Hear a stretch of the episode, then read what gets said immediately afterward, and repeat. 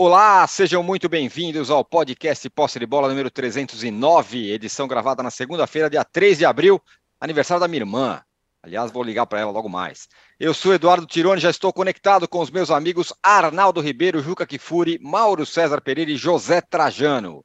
E não é que aconteceu, o Água Santa venceu o primeiro jogo da final do Paulista sobre o gigante Palmeiras, 2 a 1 em Barueri, com dois gols de Bruno Mezenga. Foi apenas a oitava derrota do Palmeiras em 90 jogos e a primeira do time do Abel em 2023. Depois do jogo, o treinador não economizou palavras. Abre aspas, se não revertermos em casa será uma grande vergonha. Por que o Palmeiras jogou tão mal? Será que tem risco de perder esse título paulista que estava nas mãos? E no Rio de Janeiro, aquele que era considerado meio favorito, tal, perdeu. É isso aí. O Flamengo do Vitor Pereira modificado, com o Gabigol iniciando o jogo no banco, sem o Arrascaeta, venceu por 2 a 0 e está muito perto do título carioca. Mas teve torcedor rubro-negro que não gostou do desempenho. Não, tem que jogar mais, foi sorte e tal. E tem ainda o eterno dilema Pedro e Gabigol. Será que não vão jogar juntos? Será que eu estou sendo é, caça-cliques? E o Fluminense? Mais uma vez, na hora H, o time do Diniz fraquejou. O treinador ainda acabou expulso de campo depois da expulsão do Samuel Xavier ali no meio do caminho. Vamos falar muito sobre a decisão né, do Diniz de, no meio do jogo ali, tirar um zagueiro, pôr um meia e tal, não sei o quê. E aí o time perdeu de 2 a 0 tá muito difícil para o Flusão. Em Minas, o Hulk salvou o Galo, hein, contra o América e no Sul. Caxias e Grêmio ficaram no empate. Tem muito assunto para a gente falar hoje. Nós já temos uma enquete aqui, para variar, muito bem bolada e dessa vez muito simples. A enquete é a seguinte: quem tem mais chance de ser campeão? O Água Santa ou o Fluminense? Os dois, o, Água Santa venceu o primeiro jogo, o Fluminense perdeu. Mas quem tem mais chances de ser campeão, na sua opinião? O Água Santa ou o Fluminense? O jogo de volta na semana que vem. Bom dia, boa tarde, boa noite a todos. Já nos deem likes, inscrições e tudo mais. Bom dia, Trajano. Aconteceu de tudo, hein, no fim de semana. Olá, bom dia. Não, eu estava falando antes do programa, tocou uma música aí que é uma verdadeira tortura. Vocês não ouvem, mas a gente ouve aqui, uma tortura inacreditável matutina. É, é, que o, vamos lançar o, imedi, o, o imediato, o imediatista no futebol. Julgando todo fim de semana, chega na segunda-feira, ele entra em campo aqui no programa e destrincha. Então, vou lançar hoje a figura do imediatista a partir do que houve no fim de semana. Conclusões do imediatista. Abel Ferreira e Fernando Diniz não entrarão jamais em nenhuma lista de possíveis treinadores da seleção brasileira. Fora. Bruno Menzenga é seleção. Bruno Menzenga é seleção. O Palmeiras não é e nunca mais será o melhor time do Brasil. Risca, não é? O Atlético Mineiro está jogando pedrinho em Santo. E o Hulk fez o gol, parabéns e mas não estava pegando nem na bola. Tá, isca. O Soares, que estava fazendo gol todo jogo, já pode voltar para o Uruguai, que é de perto, pode, pegar, pode até ir de carro. Entendeu? Essas são as primeiras conclusões do imediatista. Mas falando sério agora, olha, Palmeiras não entrou em campo, né? o campeão o melhor time do Brasil, tido e havido por alguns, por muitos, não entrou em campo. Foi uma vergonha e tanto, sabe? E, o e todo mundo esperava, porque o Água Santa cá entre nós. Parabéns, ganhou, jogou, surpreendeu, não foi retranqueiro, jogou de igual para igual, podia ter ganho demais. Mas a expectativa geral é que o Palmeiras fosse é, enfiar uma, uma, uma sacola no Água Santa, inclusive para se livrar do segundo jogo, porque tem um jogo no meio lá, na estreia da Libertadores da Bolívia. Mas qual o quê? Os craques palmeirenses, aliás, o Dudu está devendo faz tempo, né? Está devendo faz tempo. Dudu, Rony, o. o Veiga. O Veiga, Zé Rafael, todos jogaram peça, não jogaram, não jogaram. E o placar foi justo. Então, é, é, é, o futebol é muito curioso, né? O futebol é muito curioso. Palmeiras vai ser campeão? Vai. Vai porque, a não ser que aquela máxima do futebol, que em dois jogos sempre o melhor, o favorito, o mais qualificado, tem melhor time vence, a não ser que o Água Santa consiga derrubar essa máxima do futebol, que eu acho muito difícil. Palmeiras vai jogar em casa, torcida, tem mais time, teve um momento péssimo, ridículo, absurdo ontem. Mas não, eu, não, eu não consigo ver o Água Santa repetindo essa exibição e tampouco o Palmeiras repetindo essa exibição ridícula de ontem. Então, respondendo à pergunta aí, que é, que é uma espécie de uma pegadinha, né? qual é a pergunta mesmo, Tirone, da enquete? Quem tem mais chance de ser campeão, Água Santa ou Fluminense? Água Santa. É. Tá Olha que contra... contradição de toda a conversa que eu fiz. Hein? Pois é. Toda a minha análise aí para chegar nesse final e falar Água Santa. é porque o Fluminense está numa. Tá, tá na, no, Tá no... Enrascado. Tá enrascado, tá, na, tá enrascado. Depois de 2 a 0 a gente vai falar bastante sobre o Fluminense e o Flamengo já já. Juca, mais um capítulo desse conto de fadas que é o Água Santa, não? Bom dia, boa tarde, boa noite. Eu começo pela resposta à enquete. Eu diria que nenhum dos dois, faltou essa opção. Nenhum dos dois tem chance de ser campeão. Flamengo e Palmeiras serão os campeões. Oh. Um. Eu Dois. Gosto, não sou um ombudsman da nossa querida imprensa brasileira, mas gosto de registrar o seguinte: recentemente há uma onda de que você não pode tratar derrotas no futebol é. Uhum. Até porque está tudo muito equilibrado, e eu concordo que esteja tudo muito equilibrado, como vexame, como vergonha. Quem está falando que se o Palmeiras não for campeão, e campeão do Paulistinha, porque campeão paulista seria o Água Branca. Água Palmeiras, o Água Santa. Seria o Água Santa. Porque o Palmeiras será campeão do Paulistinha, sem estar invicto mais, que é o que ele tinha para manter, não manteve. Mas é o Abel Ferreira que está chamando de vergonha, não sou eu.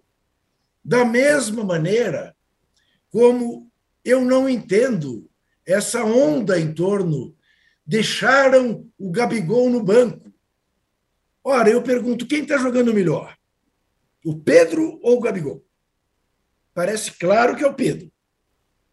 Por que não deixar o Gabigol no banco se o próprio Gabigol está querendo jogar de nove de verdade e não de dez, como é agora o número da sua camisa? Mas quem disse que o Abel Ferreira abdicou do Gabigol? que o Gabigol agora é reserva. Ou até Abel Ferreira, não, Vitor Pereira. Pereira. Vitor Pereira. Eu falei quem? Abel Ferreira. Abel Ferreira. Português, juntou os dois. É, Ih, é tudo português. Água Branca, Abel Ferreira. Vitor Pereira. Quem disse? Abdicou de nada. Fez uma opção para um jogo específico. Ora, não é exatamente a riqueza do plantel, do elenco do Flamengo, que faz com que o Flamengo tenha a força que o Flamengo tem? Por que essa coisa? Quantas vezes a gente vê estrelas europeias no banco outro dia? Outro dia o Pepe Guardiola deixou Kevin De Bruyne no banco. Calma, calma. Kevin De Bruyne. Calma.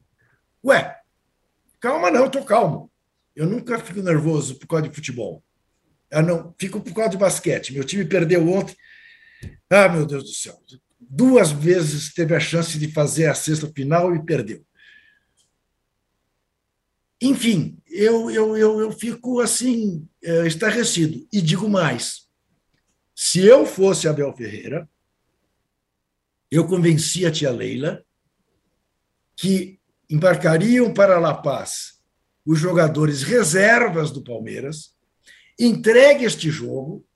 O Palmeiras terá depois cinco jogos para ser primeiro do grupo e trate de não cometer um novo vexame, como foi, por exemplo, em 86, permitir pela primeira vez que um clube do interior fosse campeão paulista. a Inter de Limeira.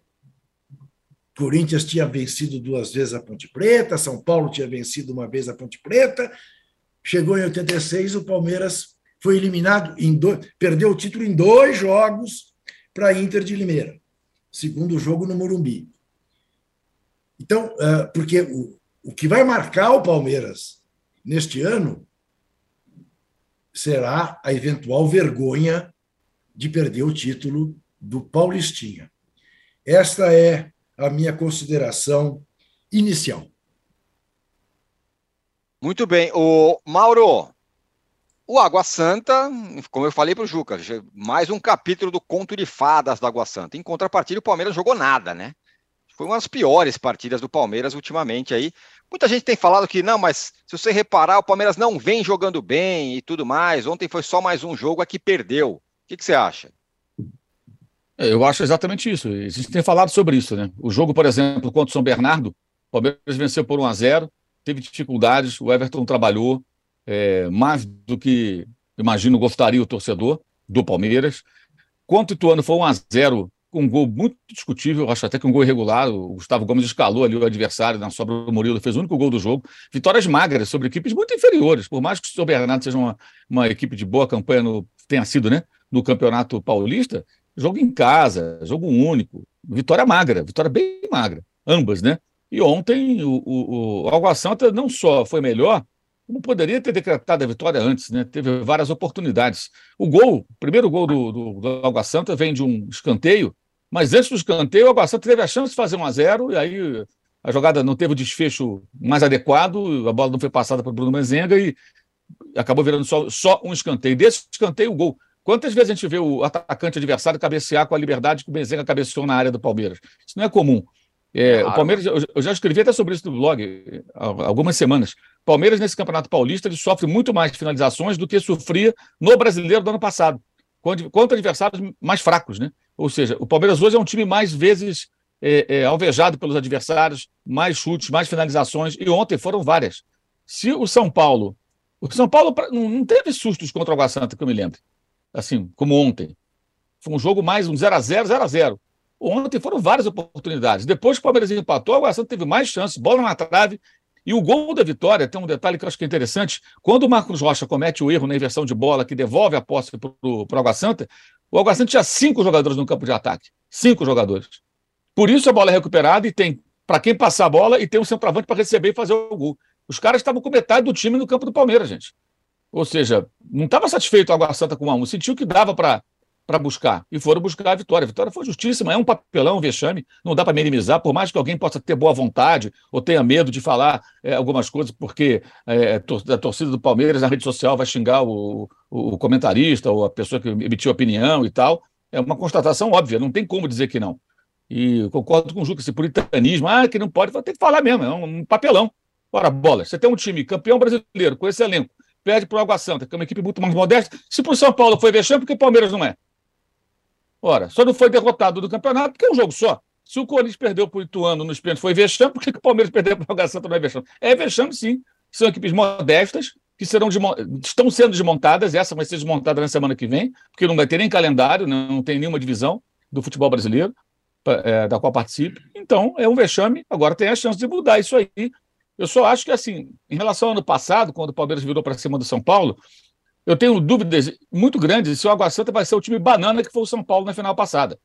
Porque o São Paulo meteu 3 a 1 na ida e foi um time absolutamente banana na volta. Não só pela imposição do Palmeiras naqueles 4 a 0 mas a forma como o São Paulo jogou. O São Paulo se entregou para o Palmeiras. Foi um negócio muito constrangedor. Para mim, uma das maiores vergonhas da história do clube. Muito feia aquela final para o São Paulo. Eu acho que o Água Santa vai jogar um pouco mais leve, não ter aquela pressão que tem um time grande por um título, né?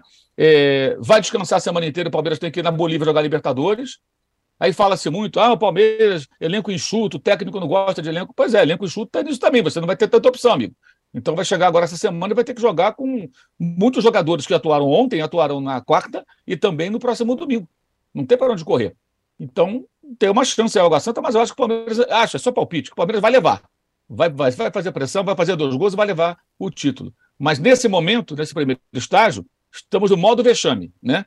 Vai ter que mudar isso aí. Mas o modo vexame está lá, a Luizinha está lá bem destacada. É assim, um vexame perder para o Água Santa, como perdeu, porque não foi uma derrota digamos, Água Santa jogou fechado, o Palmeiras chutou 80 bolas, a bola não entrou, aquele roteiro manjado e tal. Aí num contra-ataque saiu um gol. Não, o Água Santa fez um gol, dominou parte do jogo, jogou de forma organizada, teve mais oportunidades. Enquanto estava um a um, que parecia um resultado interessante para o time pequeno, ele foi buscar mais um gol. Subiu a marcação, roubou a bola e fez o segundo gol. Então, tem um, tem um contexto, é um cenário de uma vitória muito convincente do, do, do, do Água Santa. E o, sobre o outro assunto, eu não vou falar agora, mas eu tenho a resposta na ponta da língua para a pergunta que fez o âncora no começo do Posse Bola, mas falaremos depois. Falaremos depois, calma, calma, calma. O Arnaldo, o, já está aberta a temporada ali, traz o Thiago Carpini, né? O técnico do Água Santa. Agora, qualquer time que perder dois jogos, não, traz lá o cara do Água Santa, esse sim que é o bom tal. O fato é que o time jogou bem mesmo ontem, né? E o Palmeiras não jogou nada e ainda tem o efeito seleção, né? Veiga foi para a seleção, não jogou absolutamente nada na volta.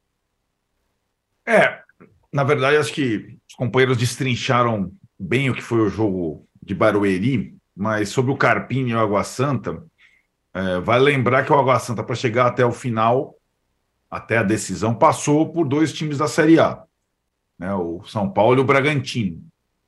E o Água Santa tinha perdido uma partida para o time misto do Palmeiras lá em Diadema, um jogo meio parelho, 1 a 0 mas que não até então é, não perdia muito tempo, e é, foi essa única derrota nas últimas tantas partidas. O Água Santa chegou nas finais do Paulista mais forte do que o São Bernardo, que era badalado. O São Bernardo já vinha em queda. E o Água Santa O Corinthians, como é que foi, Arnaldo? O Corinthians foi o terceiro Mas jogo ganhou. do campeonato, o Corinthians ganhou, né? Fácil em Itaquera. O, o Água Santa perdeu seus primeiros jogos. É, quando ele empata com o Santos, acho na quarta ou quinta rodada, ele era o lanterna do campeonato.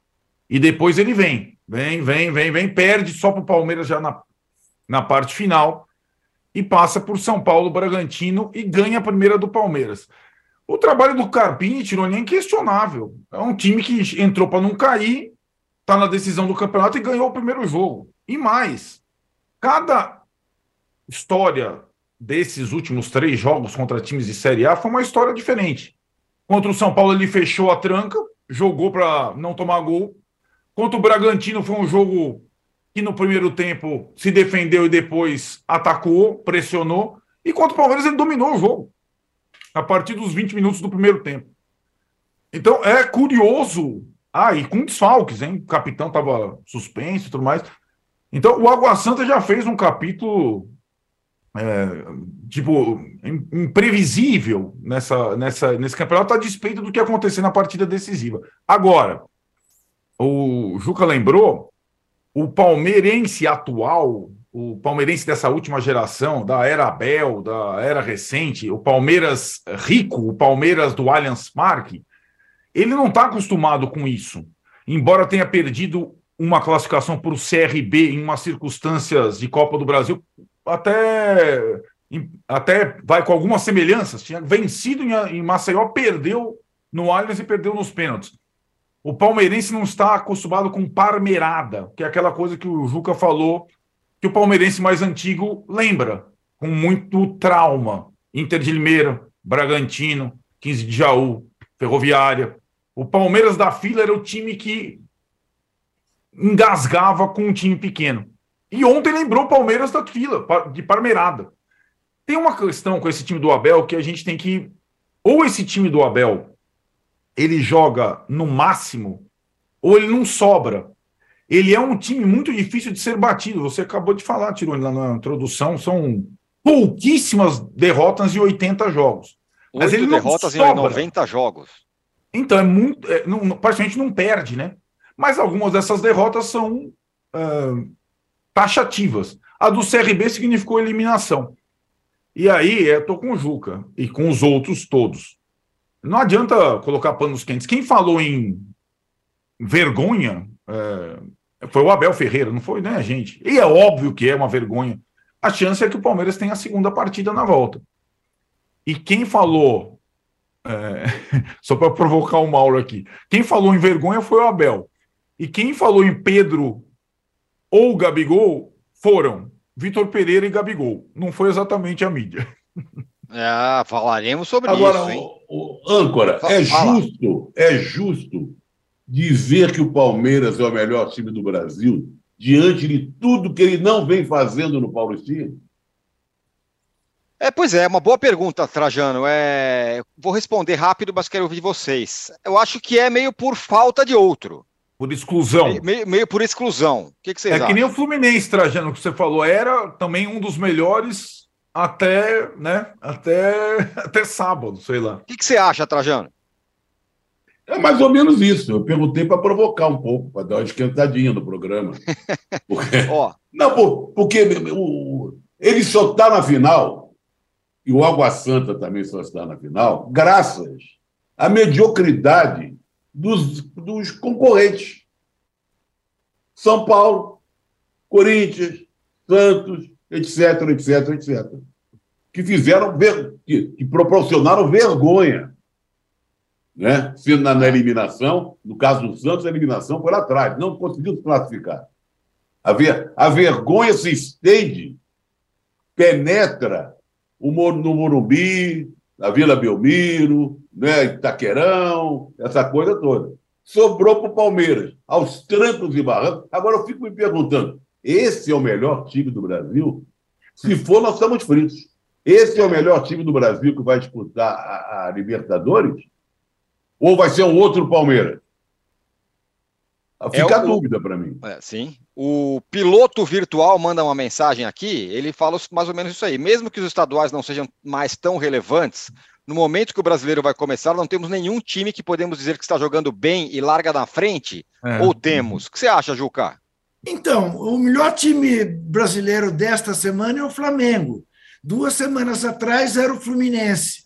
Não tem sido o Palmeiras, é verdade, mas o Palmeiras vinha naquela constância. Fazia um a zero, ganhava, a gente não tinha dúvida né, sobre o resultado, embora o desempenho não agradasse. Também é natural que nesta pré-temporada uh, isto aconteça. Né? E o Palmeiras ontem certamente foi vítima do tal efeito seleção, porque não é apenas o Rafael Veiga não jogou nada, o Rony jogou muito abaixo do que vem jogando, e o Everton, que enfim foi titular lá no Marrocos, também fez uma mapa, fez uma defesaça numa, num chute uh, do Mezenga, mas ele não foi bem, ia tomando um gol que ele saiu para dividir a bola com o um atacante do, do, Água, do, Água, do Água Santa, que eu agora não me lembro exatamente quem era, uh, que seria, seria uma falha brutal. Né? E teve a sorte daquela bola na trave não bater nele. Então, e mesmo, e mesmo, e mesmo Gustavo Gomes, que veio da seleção do Paraguai, ah, perdeu uma disputa pelo alto com o Mezenga no primeiro gol do Água Santa, que ele não costuma perder. Então, o efeito seleção, a data FIFA, pegou o Palmeiras. Conversava com o Rubens Lisboa, que devia chamar, eu sempre digo isso, Rubens Roma, Rubens Napoli, Rubens Firenze, porque nunca vi um Rubens Lisboa ser palmeirense, mas conversava com o nosso Rubão uh, tão querido, antes de começarmos esse papo, uh, sobre essa coisa do Palmeiras sempre ser afetado quando perde o ritmo. Ficou duas semanas sem jogar, continua sem jogar. Vamos ver se ele domingo que vem não completa três semanas sem jogar, porque ontem não jogou. E não tenho muita dúvida de que o efeito datas FIFA pegou o Palmeiras. Ó, oh, a nossa enquete está assim, hein? Nesse momento. Quem tem mais chance de ser campeão? Água Santa, 71%. Fluminense, 29%. A gente vai falar já do Campeonato Carioca, mas antes. É, é o meu voto, é o meu voto. É o, seu, é o voto do Trajano, é. exatamente. Ora. O Diego Brito fala: Palmeiras me lembrou o Barcelona do Ronaldinho Gaúcho contra a Inter, contra o Internacional, o Internacional do, do, de Porto Alegre. Jogou de salto alto. Por fim, Jailson não joga futebol. Pergunta final para você sobre o Campeonato Paulista, Arnaldo. Você é do Diego Diogo Maris. Abel ainda tem um plano, Arnaldo? Ah, tem, claro. É, e acho que a entrevista pós-jogo dele é um pouco isso, né? É, como foi na partida contra o São Paulo no Paulista anterior. ainda temos o jogo da volta para reverter. E acho que a mobilização dele vai ser toda em função disso, para evitar a vergonha. Só que aí tem esse detalhe. Na minha cabeça, o Abel, o plano do Abel antes dessa primeira partida era tentar encaminhar o título no primeiro jogo para poder ir para La Paz durante a semana, né, com estrear na Libertadores com mais. Agora o Abel tem um plano B, Tironi, não é o plano A. O uhum. plano B é pensar em não tomar um vexame, em não passar uma vergonha no próximo final de semana. La Paz possa ser uma, um obstáculo para esse plano B, né? E nós estamos, quando os nossos uh, os nossos fãs aqui falam que ninguém está jogando muito bem no Brasil ainda, vamos levar em consideração que agora a temporada vai começar para valer.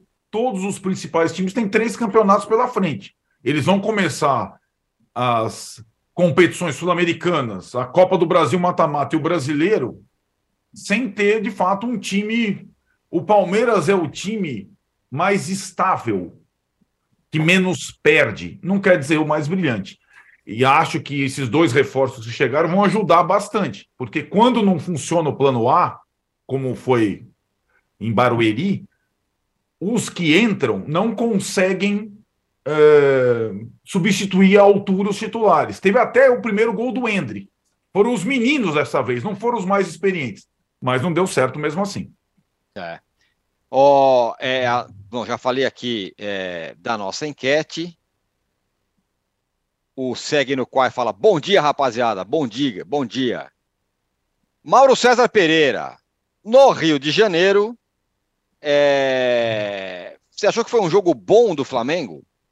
Porque tem aquela máxima no Flamengo, não, precisa, não, adianta ganhar, tem que jogar bem e tudo mais. E aí também, microfone aberto para você falar sobre é, o título desta deste posse de bola, colocado sobre Gabigol e Pedro separados ou não. Boa, bom dia, satisfação. Bem, o título foi caça-clique, como você mesmo se entregou de cara, né? Razão óbvia, né? É, é, vamos, vamos ver a situação. Qual é a situação? Pedro e Gabigol não jogavam juntos sempre porque tinha o Bruno Henrique. Aí o Bruno Henrique se machucou, o Pedro virou titular. Aí as pessoas é, davam ao Dorival Júnior os méritos por conseguir colocar os dois juntos. Quando, na verdade, era uma obviedade, né? Ele ia fazer o quê? Ia colocar quem ali? Ia pedir o Val Baiano para ser recontratado e colocar. Não, é óbvio que jogar o Pedro junto com o Gabriel. É, agora o Gabriel vem com essa conversa de que quer jogar na função dele de centroavante. Ele não é centroavante. Nunca foi centroavante. Ele é um atacante. Ele nunca foi um homem de área. Jogou com o Ricardo Oliveira do Santos quando era garotinho. Com o Bruno Henrique eram dois atacantes. Se você olhar o mapa dos dois, nos tempos ali que jogavam juntos, 19, 20, 21, é um pela direita ou pela esquerda, é muito semelhante até o posicionamento. Né? Então, não entendi muito bem o que o Gabriel quis dizer ali. Parece até que ele está tentando se justificar porque ficou no banco. Ah, não, que agora eu quero jogar na minha, não sei o quê. Me lembrei até do Tita em 82, né, que não foi para a Copa do Mundo, que queria jogar na posição do Zico. O Pedro é o titular do comando do ataque, não só porque ele é o único centroavante, mas porque ele, pô, só olhar para os jogos. Ele é o cara que faz gols. Então, faz gols, fez bem pivô nesse jogo, melhorou até em alguns fundamentos. Ele faz hoje pivô melhor do que fazia mais no começo da, da carreira, melhorou em cabeceio também. Então, o Pedro é o titular, ponto. Os dois podem jogar juntos, vai depender muito do cenário. Que esse jogo específico, que eu achei uma atuação boa nas circunstâncias, né? tem que entender o contexto todo. Primeiro, o Fluminense era apontado pela maioria dos torcedores e jornalistas como o favorito. Né? Algumas pessoas achavam até que o Fluminense ia passar o rodo no Flamengo. Eu achava muito estranho, falei isso aqui antes, o Juca não, mas muita gente falava alguma coisa nessa linha. Ah, vai vencer, não sei o que e tal. Porque o jogo passado mesmo, que o Fluminense venceu, o Fluminense não jogou melhor que o Flamengo. E era óbvio que o Vitor Pereira ia repetir a estratégia que precisava de muita saúde, muita força na, no ataque para marcar a saída de bola do Fluminense. E aí era evidente que o Gabigol talvez não fosse o melhor nome, até porque ele ficou três dias sem treinar com os colegas. Ele ficou fazendo lá um, uma recuperação muscular, um trabalho específico para evitar uma lesão. Então, a, a, a escolha, embora surpreendente, ela faz sentido. Né? Como, o jogo mostrou isso. O jogo mostrou isso. Não achei uma atuação espetacular, mas no contexto, precisando de uma vitória, precisando acalmar os ânimos. Você vê, o Vitor Pereira trabalha num clube onde o, o, Flamengo vence os jogos e o torcedor reclama. O Flamengo fez oito gols, gente, em três clássicos. Oito gols e tomou três. Seis no Vasco, dois no Fluminense. E as pessoas reclamam como se, eu, eu, li um, li não, vi só o título, não me atrevi a ler o texto de um torcedor num, num site de, de, de rubro-negros agora é, ontem à noite. O cara escreveu um título que dizia que, assim, que esse é o pior Flamengo que ele já viu na vida. Ele tá de sacanagem. Como é que tem um torcedor do Flamengo que fala um negócio desse, gente? Esse cara não viu o Flamengo que perdia de goleada para os times do Paraná, o Flamengo que, que o, do, do Eurico Miranda sacaneando, ganhando 5x1, chocolate de Páscoa, o Flamengo quase era rebaixado. Nasceu, esse nasceu em 2019, pelo menos como torcedor. Não tem a menor noção do que é a história do clube. Marcada por fiascos, fracassos, não são tão antigos assim, até certo ponto recentes. Né? Achar que esse é o pior Flamengo não é possível. E tem gente assim, não são poucos, não. Os caras torcem contra o time para o técnico cair, torciam contra o Sende, torciam é, é, contra o Paulo Souza, torcem contra o Vitor Pereira. Então, assim, é nesse ambiente que o cara está inserido.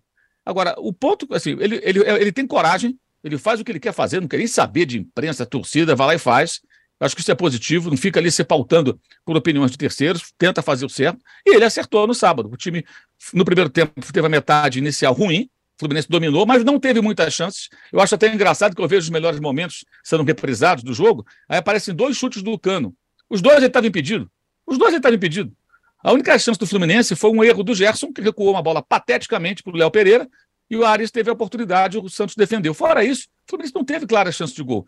Aí depois da parada técnica, o Flamengo melhora, consegue equilibrar o jogo, tem duas oportunidades boas ali nas jogadas pela esquerda, já com o Ayrton Lucas participando, né? E tem dois chutes de fora da área, um deles até o Fábio tem que defender, um do Cebolinha, outro do Davi Luiz, que o Fábio defende. E o primeiro tempo termina mais equilibrado. No segundo, o Flamengo consegue. Tem duas jogadas. A primeira, o Matheus França não faz o passe. No segundo, ele acerta o passe para o Pedro. Do Pedro para o Cebolinha, Cebolinha para Ayrton Lucas e o gol. Dali para frente, o Flamengo tem uma situação mais tranquila. Ele faz as trocas da hora certa. Achei muito interessante o que ele fez, trocando os jogadores um minuto antes da parada técnica, o Isso. que permitiu a ele conversar com os 11. Porque ele põe os quatro em campo Vidal, Everton Ribeiro, é, Felipe Luiz e Gabriel. Os quatro entram, um minuto depois para o jogo para. No Rio tem a parada técnica. Ele vai tomar aquela aguinha e tal. Ele conversa com os 11 e orienta o time.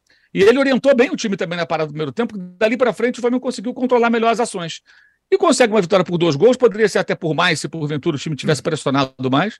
E aí as pessoas falam, ah, por que, que não começou assim? Porque o cenário do jogo muda, gente. Um jogo de futebol não é algo uniforme, assim, linear, que não muda. Não, o primeiro tempo é o Fluminense, marcando forte, dificultando o Flamengo, um jogo mais físico, um jogo de mais velocidade.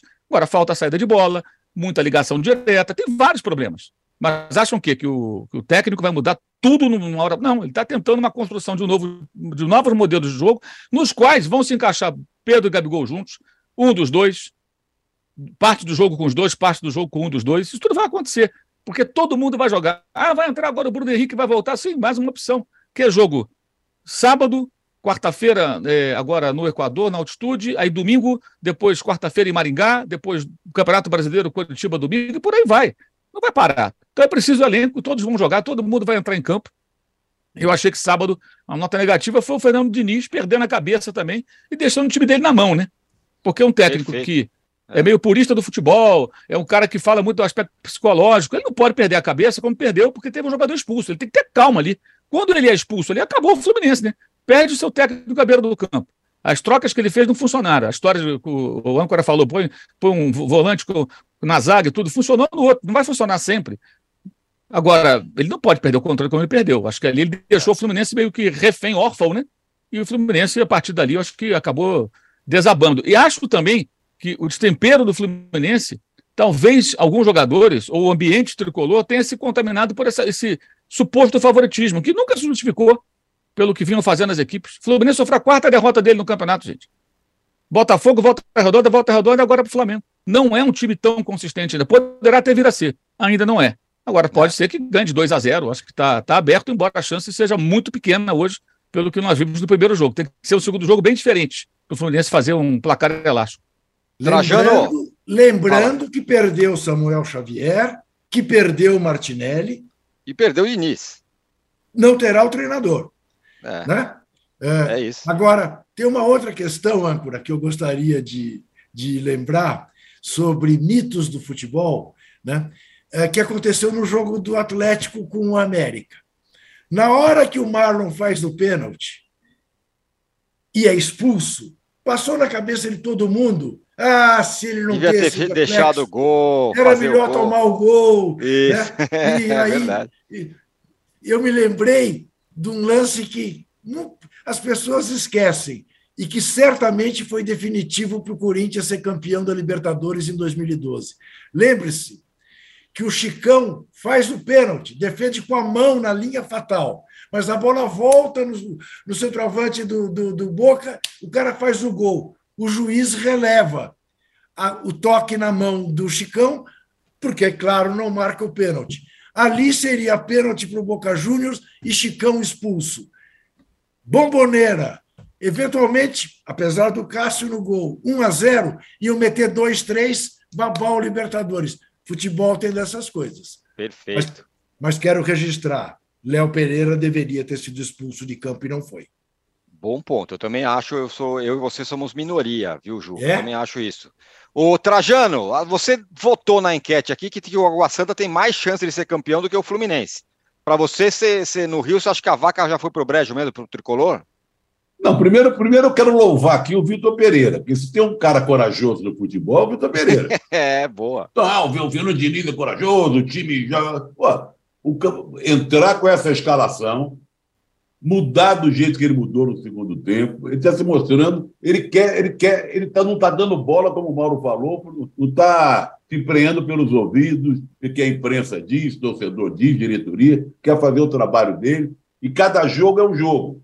E não tem só uma maneira de jogar. Né? Então, parabéns para o Vitor Pereira. Eu vou ter um Água Branca porque o Água, Branca Santa. venceu. Água, Água Santa, Santa porque venceu. Água, água Santa. Santa porque venceu. Não, é porque Isso. é tudo água, é tudo água. né? É água demais, água que falta na torneira de milhões de brasileiros aí, né? É, é... Porque venceu o jogo. Tudo bem, aí é o Palmeiras, um grande time, vai jogar em casa. Só que o Fluminense tomou de 2 a 0. Não vai ter o técnico, como vocês lembraram, não tem o Martinelli, não tem o Samuel, não é? E, e o Flamengo, sabe, é o Flamengo. Então, o, diante do, desse quadro, e até em homenagem ao Água Santa, que, que, o que me mais surpreendeu no Água Santa, que normalmente, quer entre nós, gente, a gente imaginava ver um Água Santa ali na retranca, jogando por uma bola, o Bruno Menzenga desesperado, correndo atrás para fazer um gol, tropeçando na bola, não sei o que e tal, e o Palmeiras sufocando, sufocando, sufocando até achar pelo menos um gol. Como não foi nada disso, e o time mostrou um futebol legal, gostoso de ver, mereceu a vitória até demais, eu vou ter na enquete. Eu e quantos por cento aí, Tirone? 70, 73% o Água Zé, Zé, Agora, por falar em Martinelli, hein? só abrindo um parênteses, que jogos, que dois 4 a 1 magníficos. City e Liverpool e Arsenal e Leeds. É, não, não, não começa que a vitória do final de semana foi a do Newcastle contra o Manchester United. Não, não, não. Você sabe, você sabe uma notícia ruim para nós, torcedores, nós Gunners. Do... Eu estava examinando a tabela, a tabela é muito mais favorável, Sim. apesar da distância, para Sim. o City do é. adversário do, do, domingo, por exemplo, contra o Lívia, para você ter uma ideia. Ah, o Lívia perdeu, né? mas é o Lívia. Claro. Depois tem um confronto lá em, em Manchester é. contra o próprio City. Então nós vamos ganhar. Tem o, Newcastle, o Newcastle, sabe, é complicado. Agora, só uma coisa em relação ao Martinelli que você falou. O queridíssimo Ramon Menezes disse que não convocou o Martinelli porque ele disputava o mesmo lado de campo do Rony. O Rony pode jogar de centroavante, mas também joga pela. pela para mim é ponta, ele joga de ala, canto do campo, sei lá como é que chama. Como jogou ontem, mais pela esquerda, né? Comparando ele com o Martinelli, com todo o, o, o aguerrimento do Rony, faz gol de bicicleta, é dedicado, é esforçado, pá, pum, pum. Olha, é ina... eu agradeço do Ramon não ter convocado, mas não dá nem para começar não. a conversar, porque o Martinelli está encantando, está encantando, está com um cão danado sem dúvida. E quero registrar também, acho que todos nós vimos, a lambança do goleiro do Borussia. Que coisa maluca! Num jogo que o Borussia estava mandando no jogo contra o Bayern, o cara dá aquela furada e acabam tomando uma goleada. Que coisa horrorosa. Ô, Juca, é, é. o Raí Ferreira fala pelo, pelos deuses. Juca, pelos deuses. Use seu poder de zicar e diga que o Fluminense ainda segue favorito. Mas eu não, eu não, não, eu nunca achei isso. Eu acho engraçado isso ao rubro-negro, porque eu estou dizendo desde o início que o Flamengo vai ser campeão. Aí o Flamengo ganha como eu achava que ganharia. E você acha que eu estou zicando o Flamengo? Não, eu não, é o Raí Ferreira aqui. É, o Raí. O outro acha que eu estou zicando o Palmeiras. É, é, olha, eu já passei dessa fase faz muitos anos, mas muitos anos. Então faz o que o Peterson está falando aqui, ó, pede likes. É, eu, eu tenho pedido likes, mas o diretor de TV ele não mostra eu mostrando aqui a nossa. A nossa não, mostrou, mostrou várias vezes. Isso, Isso mas não aí, foi ó, likes, rapaziada. Vamos aí. Dê likes que nós merecemos, dê likes, dê likes. Mas eu quero deixar claro para quem nos vê que, no momento, o que me faz sofrer é o Golden State Warriors. Só isso. Tá todo mundo. Agora, o torcedor do Fluminense está sofrendo. Fala, não. Juca está fugindo do Fla-Flu de toda forma. Foi para a Premier League, foi para a NBA e tal, não sei não, o que. Está fugindo, fugindo do Fla-Flu. Está fugindo do Vitor Pereira e Fernando Diniz. Não, não. Está fugindo do Vitor Pereira não, é e Fernando Diniz. Esse não é rapaz, é o Fernando Diniz. Não é, é isso. Não Até é possível. A NBA entrou que... um negócio aqui, cara. Não é possível que você não tenha entendido. Eu abri meu primeiro comentário fazendo um elogio ao Vitor Pereira, ao, ao, ao, não criticar. Como disse José Trajano, o verdadeiro ousado do não, final então, de semana, é verdade, ousado mas, até agora. Do mas já tinha feito isso antes. Vitor Pereira. Já tinha feito isso antes, e de mais Perfeito. a mais. Não, é, é aquilo. O, o Mauro outro dia escreveu isso, ah, ontem, hoje, sei lá, está no UOL né? É muito gozado isso. Quer dizer, clama-se por uma nova visão, clama-se por uma oxigenação. E aí vem um cara da Europa com esta nova visão e querem que ele haja como treinador brasileiro. Eu é. pergunto, qual é o time europeu que você canta os 11 do goleiro à ponta esquerda? Isso, essa é a grande distinção entre Vitor Pereira e Fernando Diniz. Um é um então, técnico europeu, o outro é um técnico brasileiro, mas um técnico brasileiro que acredita e insiste no mesmo time sempre. Então, quando ele perde um jogador ou outro, ele tem um grande problema. A vida dele mostra isso.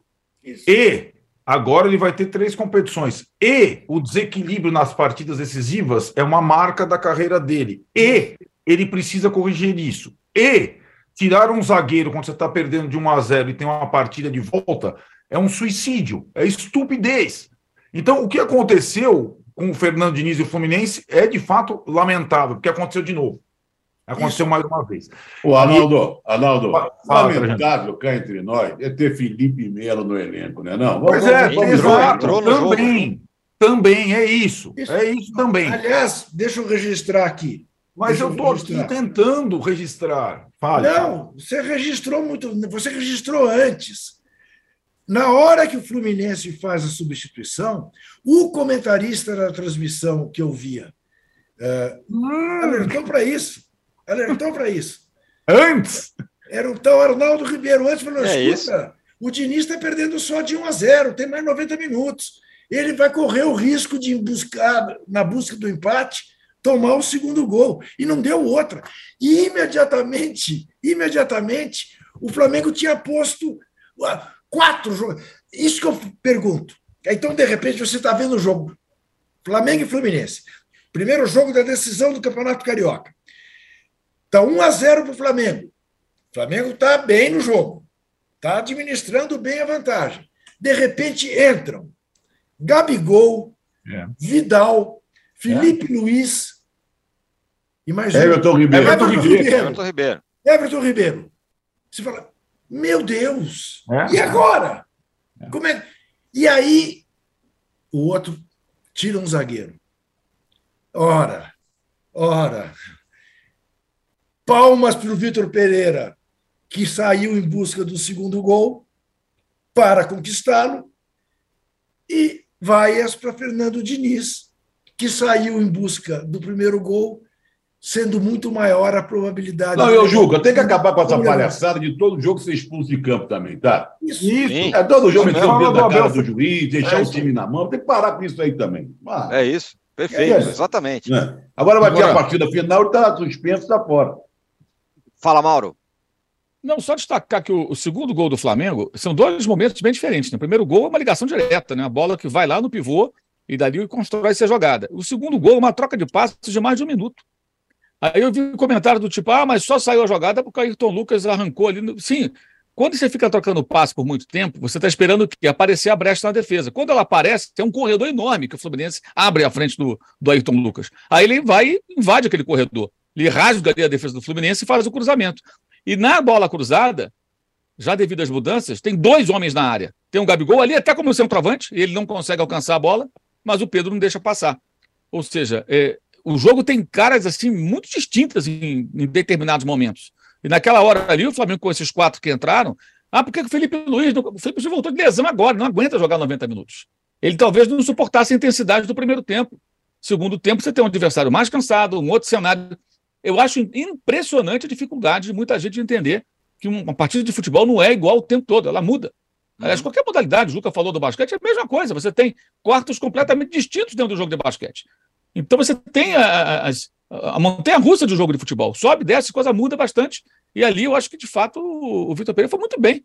Ele lança, os, ele lança os coringas ali na hora certa. Ele está ali com um banco de luxo. Esse... Ele, ele, utiliza na hora certa e o segundo gol mostra isso, que foi a hora do quê? O Fluminense estava atacando, o Fluminense estava tentando fazer um jogo mais de trocação ali para chegar ao empate, até meio desordenado, fugindo até do padrão normal do Fluminense, do Diniz. E de repente o Flamengo põe os quatro ali, ó, agora a bola é minha. O Vidal vem fazer a saída. O Felipe Luiz vai, vira quase uma linha de quatro quando tem a bola. O Cebolinha saiu, o Ayrton Lucas já vira um ponta. Tem várias mudanças ali dentro daquelas quatro. Não foram só trocas de jogadores. O posicionamento e a organização da equipe muda bastante a partir dali. E é ali que ele controla o jogo. É. Ô, Mauro, Ô, Mauro, Mauro isso que você está falando. Fala, Trajano. Não, sem, sem dúvida alguma e sem medo de errar. As substituições feitas pelo Vitor Pereira foram as melhores substituições que eu vi nos últimos tempos no futebol brasileiro. Sabe, então... colocar aqueles quatro, quatro caras do, do, do, do naipe desse, na época, Ribeiro, Felipe Luiz, Gabigol e o, e o Vidal. Vidal. Vidal. Botar naquele momento, entra para a história das substituições dos últimos tempos do futebol brasileiro. Sem brincadeira. Sem brincadeira. Eu acho muito é interessante o que o Trajano está falando, porque assim, né? Para colocar esses quatro no momento exato, ele tem que convencer os quatro a ficar no banco. E é isso, é esse o desafio dele, e é o desafio para todos os caras que torcem para o Flamengo. É um outro tipo de treinador. Então, se, se ele consegue, até o final desse ano, convencer que o Flamengo não é mais dependente de quadrado mágico, não é mais dependente de Gabigol, de Arrascaeta, que aliás não jogaria ontem, no sábado, aliás, pela, pelo adversário, e não é dependente do Everton Ribeiro, que não é dependente do Pedro, mas que todos podem ser importantes dependendo do jogo, é um, é um grande desafio. Porque os técnicos brasileiros que foram bem no Flamengo, eles tentaram acomodar todos esses principais jogadores, revezando o mínimo possível. O Dorival Júnior, no ano passado, fazia time A, time B. O time B jogava o brasileiro, o time A jogava as Copas. O jeito que o Vitor Pereira está tentando fazer é que cada jogo vai ter um time, mas que todos vão participar ele precisa combinar com os, não só com os gringos, com todos. É um desafio muito grande. É, e, a, e a questão que ficou. E esse sistema novo, que também é estranho para o torcedor do Flamengo, com três zagueiros, ele possibilita as trocas, ele facilita as trocas. E ele permite que o melhor jogador do Flamengo nessa temporada, que não é o Pedro, não é o Gabigol, não é o Everton Ribeiro, não é o Rascaeta, mas chama-se Ayrton Lucas, joga o que jogou, sobretudo na parte final do jogo. O Arnaldo, conclusão. Ontem foi sepultado o fantasma Jorge Jesus na Gávea. Eu acho que, não, não digo definitivamente. eu acho que sim, eu acho que sim. Pode ser. Acabou, acabou a patotinha, quem se achava titular absoluto, do, do então, jeito que a torcida pode jogar daquele jeito. É outro Flamengo, a partir de ontem. Eu, mas a torcida não está tá convencida, né? Tem então, isso. mas aí que tá. Eu acho que o Trajano tocou no ponto que eu, eu também tenho essa impressão, mas quando o Gabigol vai depois da partida e diz que ele pediu para jogar de centroavante é ele ou o Pedro, é, isso, isso me ainda deixa em dúvida sobre os próximos passos. Porque, na verdade, o Gabigol não entrou no lugar do Pedro no jogo, entrou com o Pedro. E Isso. foi decisivo com o Pedro, Isso. com um zagueiro só. O, o Diniz deixou um zagueiro contra os dois. Isso. Aí o Ayrton Lucas cruza a bola, o único zagueiro, o Nino, vai travar o Gabigol e o Pedro tá sozinho, que nem eu na área. Isso e o auxiliar do, do Diniz falou: não, isso não teve nada a ver, não foi não, por causa disso que tomamos o gol. dois goleadores a, na área, a, um o miolo da zaga não tinha nenhuma pessoa, né? E para, e para que pusessem uma água santa uma benção ao Vitor Pereira, o Gabigol não chega a tempo de fazer o gol. E a bola sobra para o Pedro fazer Pedro, o gol. Exatamente. Dizer, veja, até isso.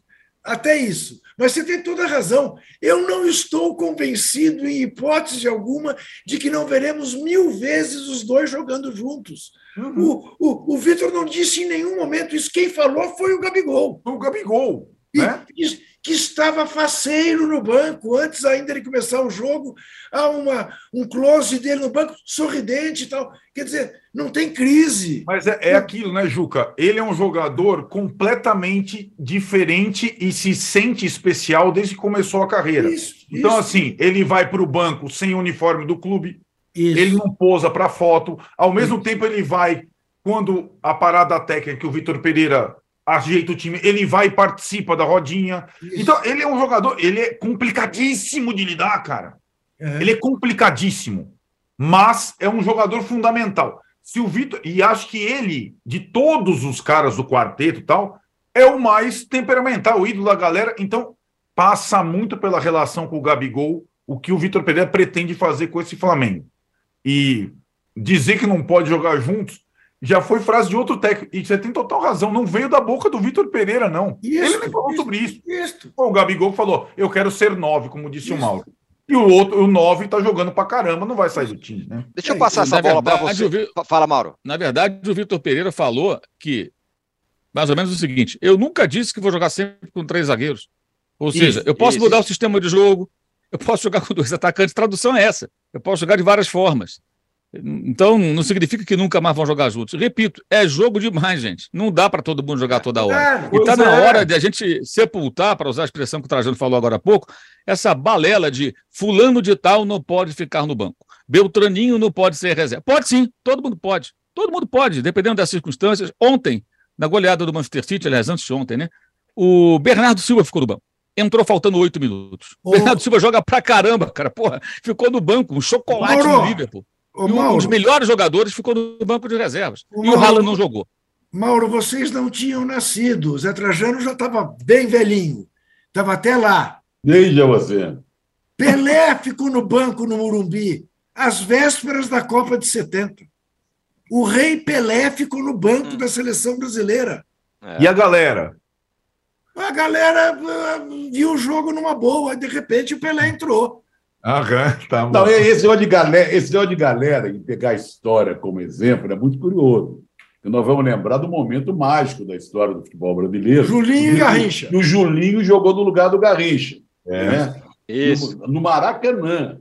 Depois da, o Maracanã veio abaixo, vaiando o Julinho. E o Julinho deu um show, fez um gol, deu outro passo para o Henrique fazer o gol e tal. Quer dizer, a, a, as circunstâncias às vezes são diferentes, né? Não dá para botar tudo no mesmo saco. É. Ô, ô, Arnaldo, deixa eu pegar uma carona que o Mauro falou agora há pouco sobre um jogo não é linear. As coisas vão acontecendo no jogo. Ah, Você acha que essa é uma questão do Fernando Diniz? Na cabeça dele, ele parece que o jogo vai ser sempre igual. Ele sempre vai jogar daquele jeito, pode estar tá ganhando, pode estar tá perdendo, pode estar tá não sei o quê, vai tentar ganhar o tempo todo. Será que falta isso ao Diniz? É, é assim, é, acho que falta isso um pouco, e falta também você mensurar quem é o seu adversário, né? E é assim, eu acho que me imagino que não seja a mesma coisa enfrentar o Volta Redonda e o Flamengo. Quando eu falo, às vezes, eu não, não é que eu pego no pé, eu acho que o Diniz, para ter é, a evolução pretendida na carreira, ele faz um bom trabalho no Fluminense. Alguns detalhes desse novo futebol, cinco substituições, muitos jogos simultâneos, ele tem que se adaptar, porque senão não dá, né? o que eu chamo muitas vezes de soberba da derrota. Jogar da mesma forma, independente de quem for o adversário, independente da circunstância do jogo. Tá, foi o que eu citei. Você está perdendo por 1 a 0 tem a partida de volta. Não, eu vou por tudo ou nada. Por que por tudo ou nada naquela altura? Né? Então, eu, eu acho que são algumas situações que ainda separam o Fernando Diniz das conquistas. A Taça Guanabara, que foi uma meia conquista, não é? É um, é um título de turno, e foi uma decisão, coincidentemente, que o último jogo foi Flamengo e Fluminense, ele precisava vencer. Ele estava perdendo. Ele deu uma cartada, vou tirar o zagueiro, e aí, aí ele repetiu, mas é uma circunstância diferente. Tem um outro jogo. O adversário está jogando de uma forma diferente. Tinha acabado de colocar a tropa de elite para matar o jogo com o Gabigol. Então, assim, essa situação que o meu time é o bom o suficiente para imprimir. Nenhum time assim. Eles citaram os exemplos internacionais todos. A gente pode pegar qualquer time. Qualquer time. E hoje, de fato, não existe uma equipe no futebol mundial, fora o Arsenal do Trajano, em alguns momentos, esteja e, e que repete a escalação muitas vezes, é verdade, mas também não tem tantas competições simultâneas assim, que, que vá jogar da mesma forma contra todos os times do mesmo jeito. E outra coisa que a gente está falando, a gente fala só para juntar as histórias do futebol na Europa e aqui, a gente tem falado muito de permanência de treinadores, o Fernando Diniz é um que ficou, o Abel Ferreira também, o Rogério Senna, o Voivoda, Vale lembrar o seguinte: o Bayern demitiu o técnico dele a semana passada, classificado para as finais da Champions League, e numa mesma semana, Tottenham, Chelsea e Leicester demitiram seus treinadores na Inglaterra, faltando poucas rodadas no final da temporada. Essa situação, é, é na verdade, é, as semelhanças é, entre os jogos, o tipo de jogo praticado, essa situação de trocas, o mesmo jogo tem mil histórias, ela é assim no esporte atual. E os treinadores estão penando com isso em qualquer lugar do mundo, na Europa e na Premier League também. Juca, suas considerações finais. Quer falar do Galo? Você já está saindo um pouquinho mais cedo? Hulk. Olha, falar do Galo, lamentar a sorte do América, que, embora tenha sido pressionado a partir do momento que ficou com 10 jogadores, fazia um jogo heróico, não merecia o castigo daquele terceiro gol, depois que o Cavicchioli pegou o pênalti do Hulk. Era, assim, uma, uma tarde histórica para o América e que acabou sendo castigado por aquele gol já nos acréscimos. Embora eu vá dizer que me decepciona muito a torcida do América Mineiro, porque não é possível que o time chegando numa decisão de campeonato, na sua casa, que é modesta, não seja capaz de lotar o estádio. Então, é, é meio que aceitar e entregar que jamais Juca, será assim. Ainda teve uma briga entre eles, né? Ainda entre os dois. Ainda brigaram na arquibancada. O jogo foi paralisado. Isso. É, é aceitar que jamais será a segunda força mineira ou a primeira, muito menos. Né? Mas que não merecia perder pelo esforço, não merecia. Que partida fez o Benítez, que jogador curioso que é esse cara. Né? É, mas, enfim, é, o Galo, sem jogar bulhufas, vai ser mais uma vez campeão é, mineiro, como o Bahia foi, aliás, pela quinquagésima vez, ao enfiar 3 a 0 no Jacuipense, uma menção honrosa que eu gostaria de fazer, que é muito gostoso ver a transmissão da TVE da Bahia, que eu vi pelo YouTube.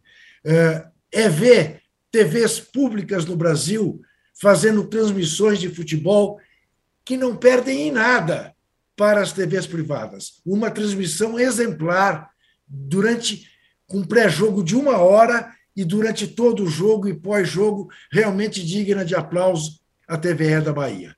Até sexta-feira, quando estaremos de volta no poste de bola. Muito bem, valeu, Juca. O Juca sai um pouquinho mais cedo. Vamos para as considerações finais. O, o a enquete está assim aqui, Trajano. Quem tem mais chance de ser campeão? Água Santa, 73%. Fluminense, 27%.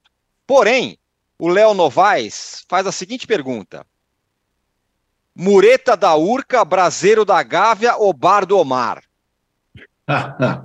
Ele está querendo provocar tudo com vista lá para a terra do mal, da, da Urca, isso, né? Isso mesmo. Do Baú, que a gente pode ver Niterói, Bahia de Guanabara.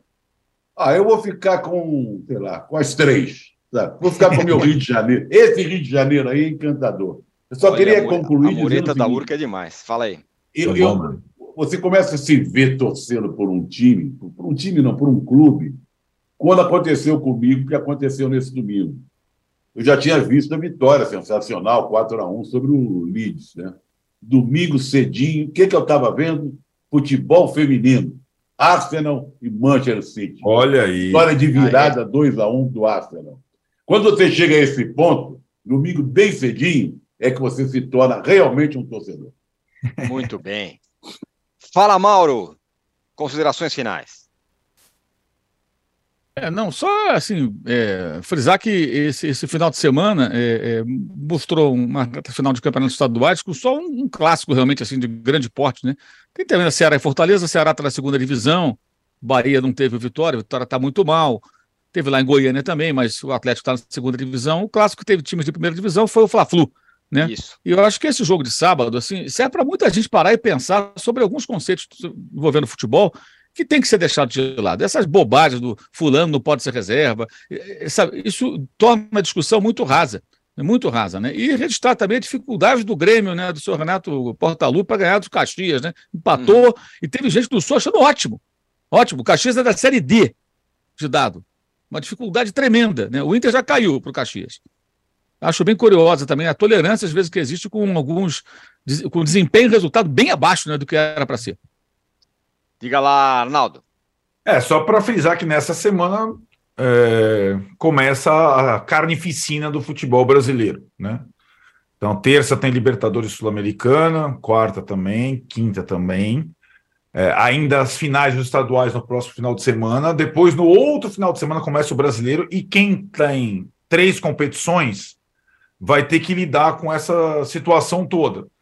Tem time na Série A que só tem uma competição. É a minha grande, digamos, incógnita daqui para frente. É o Vasco da Gama. O Vasco da Gama tem só 38 partidas oficiais até o final da temporada. Dos times da Série A, é o único que está numa frente única.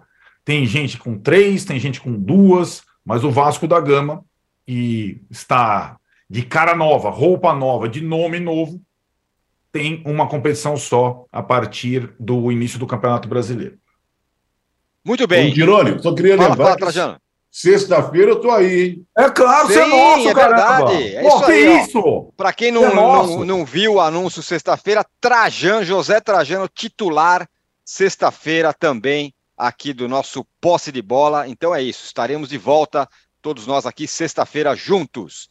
Ô, Trajano, só pra, o, o âncora está ensaiando umas férias em abril aí, só para você saber que nós vamos ter que tomar conta desse negócio aqui. Exatamente. É, é uma é é? substituição a lá Vitor Pereira, essa. Eu Isso, Isso, exatamente, exatamente. Três zagueiros. sei lá. Ó, o Sérgio Paradiso fala: gosto da paixão que o Trajano tem pelo seu América do Rio. É um herói. É isso aí. Ou então um infeliz, né? Do ponto de vista. Muito bem. Valeu, Trajano, Arnaldo, Mauro e todos vocês que estiveram com a gente aqui. Sexta-feira tem mais. Valeu, tchau.